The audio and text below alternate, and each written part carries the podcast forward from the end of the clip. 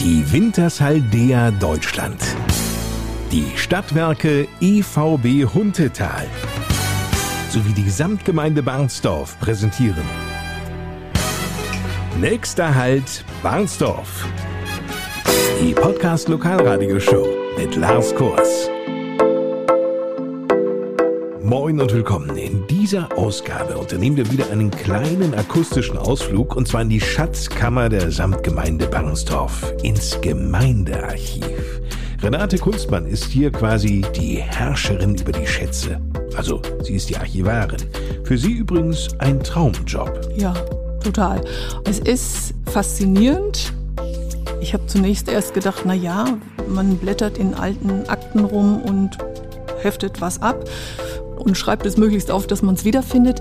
Aber der Punkt ist, wenn ich zur Arbeit komme, dass da Leute sind und ich weiß nicht, was wollen die jetzt? Und dann fange ich an zu suchen und dann werde ich richtig wild darauf, das auch zu erfüllen. Also es sind ja so viele Anfragen auch. Ja, unter anderem diese von mir hier. Es geht um Christian Hülsmeier. In der letzten Podcast-Folge sprachen wir ja über die einstige Hülsmeier-Kaserne. Der Name Christian Hülsmeier begegnet uns in der Samtgemeinde Barnsdorf ja doch relativ häufig. Ist ja auch kein Wunder. Gilt er doch als der Erfinder eines Gerätes, dessen Empfänger heutzutage solche Geräusche ertönen lässt. Ein Radar. Also, was ist bekannt über jenen Christian Hülsmeier, der in Eidelstedt am ersten Weihnachtstag 1881 geboren wurde? Renate Kunstmann machte sich auf die Suche und wurde schnell fündig. Ich kriege ja dann immer nur im Grunde genommen irgendwelche Unterlagen, Papiere und dann lese ich darüber, dass er hier halt 1881 als jüngstes von fünf Kindern in Eidelstedt Nummer 40 geboren ist. Aus den Standesamtsgeburtseintragungen sehe ich dann, wer die Eltern waren. Der Vater war Zimmermann und er hat sich eben halt früh schon für solche Sachen interessiert und hat, weil er so sehr schlau war, schon früh Privatunterricht gekriegt sowas erfahre ich immer nur aus irgendwelchen Unterlagen halt. Okay, nur mal zum Verständnis. Wenn Renate Kunstmann davon spricht, dass sich Christian Hülsmeier schon früh für solche Sachen interessiert hat, da meint sie die Physik. Gefördert wurde der junge Eidelstädter allerdings auf einem ganz anderen Gebiet. Also er hat schon damals Fremdsprachenunterricht gekriegt in Englisch und Französisch, was ja nun zu den Zeiten überhaupt noch nicht üblich war. Ja, und hat ja noch Hochdeutsche als Fremdsprache. Ja, genau. Wie schnell platt. Das hat er aus eigenem Wunsch als Privatunterricht gemacht schon. Das zeigt schon, dass er da in eine ganz andere Richtung geht. Ne? Ganz offensichtlich. Er wollte Lehrer werden und ging bereits im Alter von nur 15 Jahren ans Bremer Lehrerseminar. Ein Überflieger. Hülsmeier befasste sich vor allem mit einer damals relativ neuen Entwicklung in der Physik – Heinrich Hertz hatte nämlich das Prinzip der elektromagnetischen Wellen beschrieben und bei seinen Experimenten festgestellt, dass sie von metallischen Körpern reflektiert werden. Und da kam Christian Hülsmeier bei den Versuchen eine Idee. Er entwickelte ein Verfahren, um entfernte metallische Gegenstände, also wie Schiffe oder Züge, mittels elektrischer Wellen einem Beobachter zu melden. Begeistert von sich und seiner Idee meldete Hülsmeier diese Erfindung zum Patent an. Das war am 30. April 1904. Seine Erfindung nannte er Telemobiloskop.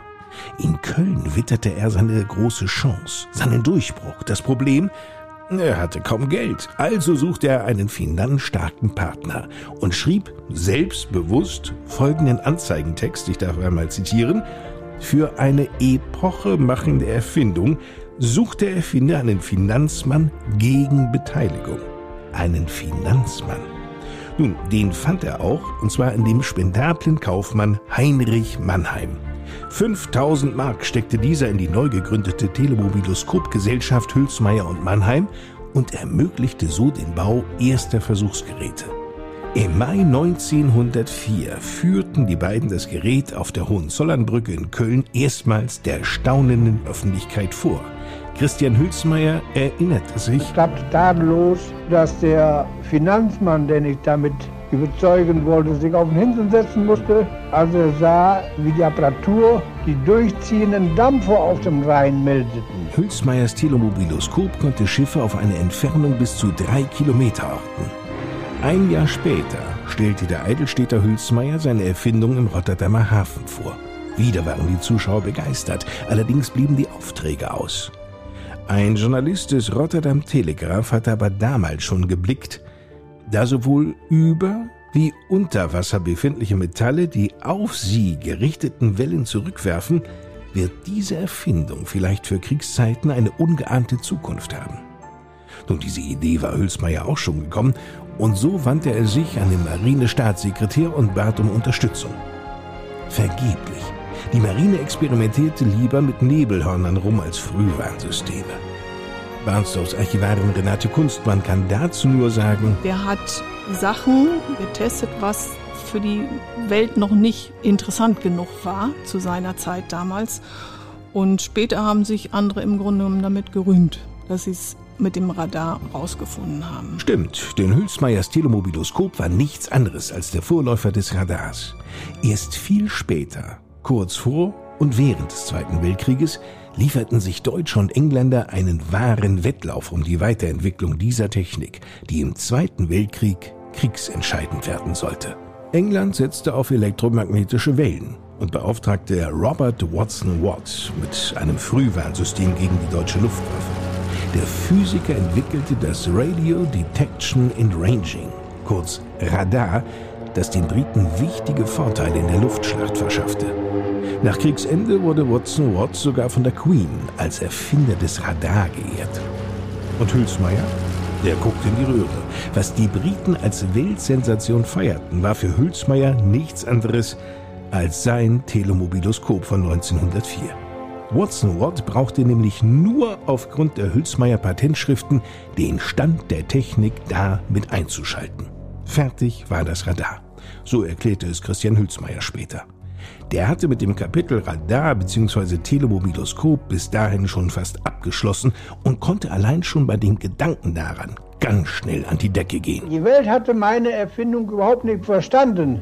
Und ich bin der Sache überdrüssig geworden und habe meine Telemobiloskopakten in das unterste Schub meines Pultes geschoben, mit dem Wunsch, es nicht wiederzusehen. Er ist lange Zeit gar nicht als das erkannt worden, als das, was er wirklich ist, dass er nämlich diese ganze Radargeschichte überhaupt erfunden hat, ist immer so unerkannt geblieben über viele, viele Jahre. Und ich habe irgendwann von einem Herrn Kruth, der hat eingeleiert, dass das endlich mal anerkannt wird, dass das ein Bahnsdorfer ist, der weltberühmt im Grunde genommen ist.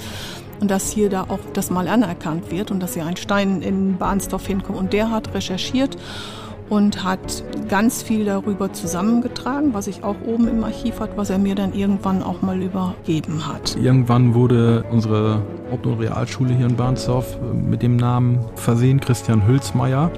Aber wie Frau Kunzmann da schon gesagt hat, das kam ja auch erst sehr spät, dass auch so Anerkennung gefunden hat dass der Herr Hülsmeier das Radar erfunden hat. Aber in der Tat, ich sag mal, in, in frühester Kindheit war die Persönlichkeit mir so nicht bekannt. Das muss ich ganz ehrlich sagen. Das wurde dann erst später dann auch etwas bekannter gemacht. Erinnert sich Barnsdorf Samtgemeindebürgermeister Alexander Grimm. Der sprach ja nun gerade von der späten Anerkennung des Geleisteten und der Erfindung. Diese Anerkennung wurde Christian Hülsmeier Mitte der 50er Jahre zuteil. Da wurde er als Radarerfinder wiederentdeckt. Er starb am 31. Januar 1957 mit 75 Jahren als wohlhabender Unternehmer, wenige Wochen nach einer Ehrung durch den damaligen Bundeskanzler Konrad Adenauer. Samtgemeindebürgermeister Alexander Girben bringt es abschließend auf den Punkt. Wo hat man das schon mal, so eine bekannte Persönlichkeit in der Samtgemeinde? Er kommt ja aus Eidelstedt und da ist ja dann auch irgendwann die Kaserne äh, nach ihm äh, benannt worden und da hat man ja dann auch diesen militärischen Zweck dann irgendwo her, aber ich glaube, er hatte eher die Absicht, der Seefahrt zu dienen und deshalb, also das ist schon eine Erfindung, ein Forschungsbereich, der die komplette Menschheit ja weitergebracht hat. Und damit ist genug für heute. Wir sind am Ende dieser Podcast-Folge angelangt. In der nächsten Ausgabe in einer Woche, da bieten wir wieder spannende Einblicke in die unterschiedlichen Arbeitsbereiche der Stadtwerke Huntetal. Bis dahin, uns allen eine gute Zeit. Ich bin Lars Kors.